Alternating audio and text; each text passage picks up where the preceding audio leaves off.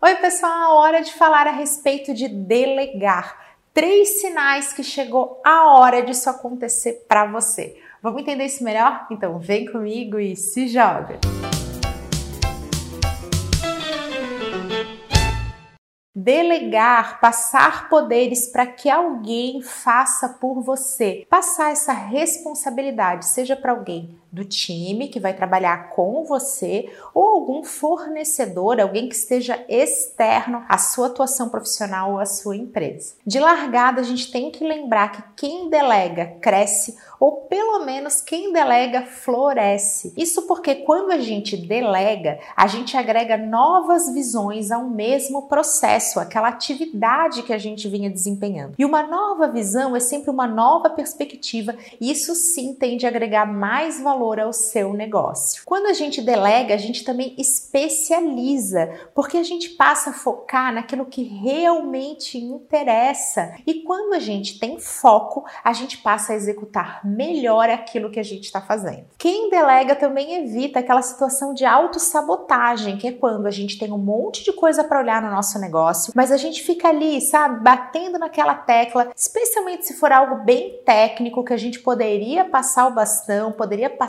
essa responsabilidade, mas a gente fica ali, como que numa tentativa de controlar tudo e assim impedir que a gente alcance o nosso máximo potencial. Para te ajudar a identificar esses três sinais de que chegou a hora de delegar, eu vou usar também três perguntas que eu mesma me fiz e continuo me fazendo constantemente no meu negócio. Primeiro sinal e primeira pergunta: você não tem tempo para nada. Qual que é a pergunta? Eu faço isso rápido? Se você não tem tempo para tudo que você precisa fazer, você se sente sempre assim sobrecarregado, mundo nas costas, é muito provável que você esteja ocupando muito tempo, que é o nosso recurso mais precioso. Tempo vale muito mais que dinheiro. Nenhum dinheiro no mundo faz um segundo sequer voltar. Então, gente, se você se sente assim, sempre sem tempo para nada, você está usando mal o seu tempo, então acumulando atividades. Quando eu vou executar alguma coisa, eu me pergunto isso, gente, será que eu faço isso rápido? Se eu não faço isso rápido, eu levo muito tempo para fazer, é muito melhor que eu otimize o meu tempo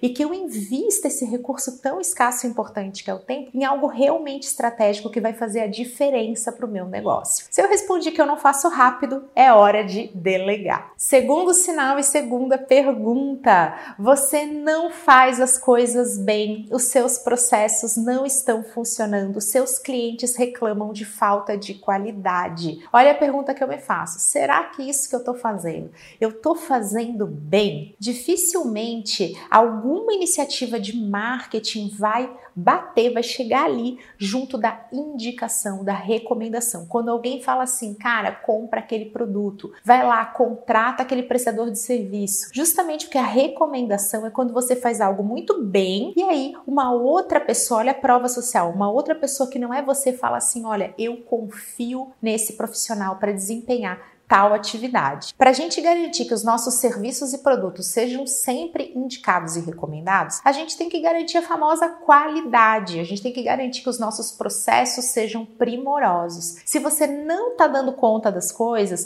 provavelmente a sua qualidade está caindo, seu cliente está reclamando e você deve estar tá agora cheio de problemas. Quando a mente fica cheia de problemas, a gente também começa a decidir errado e errar ainda mais. É um efeito cascata. Se você está vivendo isso, você vai fazer essa pergunta: essa atividade que eu estou fazendo agora, eu faço ela bem ou tem alguém mais especialista, mais preparado que possa executá-la de uma forma muito melhor? Terceiro sinal que chegou a hora de delegar e a pergunta que você vai fazer: você está desanimado, você está querendo desistir e não vê assim uma motivação para seguir atuando com aquilo que você faz. E aí a pergunta que você deve fazer é: eu gosto de fazer isso que eu estou fazendo? Quando o nosso dia dia é repleto de atividades que a gente não gosta, mas a gente tem obrigação de fazer, não tem motivação que nos leve para frente. Isso porque dá aquela sensação que você não vence, né? Você não consegue sair daquela sensação ruim de, ai, não gosto disso que eu tô fazendo. Então essa é uma pergunta que eu sempre me faço. Poxa, será que eu gosto de fazer isso? Aquilo que a gente faz gostando, aquilo que a gente faz por prazer, sempre vai florescer, porque o ser humano tem uma super dificuldade em seguir em frente com atividades atividades que ele não goste. Quando você delega ou terceiriza uma atividade que você não gosta de fazer, sobra ainda mais tempo para você investir fazendo aquilo que você gosta. E onde a gente coloca esse prazer de fazer aquilo que a gente gosta, acaba florescendo, acaba aparecendo o resultado. Você vai passar a fazer aquilo ainda melhor, mais motivado, e esse resultado aparece sim no seu dia a dia e também no seu negócio. Todos esses sinais, todas essas perguntas foram cruciais, essenciais para que eu passasse a ter resultados com os meus vídeos.